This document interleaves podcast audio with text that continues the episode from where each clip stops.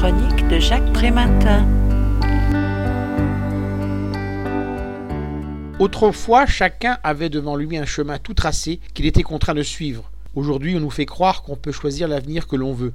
Sauf que les déterminismes sociaux restent à l'œuvre, les embûches se multiplient et la pression de l'environnement continue à peser.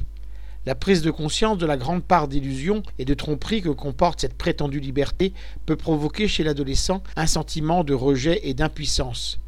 Et ce sont là les éléments psychologiques constitutifs que définit Daniel Marcelli dans son livre intitulé Avoir la rage, du besoin de créer à l'envie de détruire, comme étant l'état d'une bouche avide, désespérément vide. La frustration face à l'impossible réalisation de soi et l'immense vide existentiel qu'offre notre société peut s'enquister dans le fantasme de destruction de soi et d'autrui. La rencontre avec un objet donnant sens à la rage, la dénonciation de la modernité accusée de tous les maux par exemple, fixe et entretient cet état. Il ne reste plus ensuite qu'à dissoudre le doute, à déployer la certitude et à installer la conviction pour répondre aux besoins d'héroïsation et donner l'illusion d'un sens à la vie.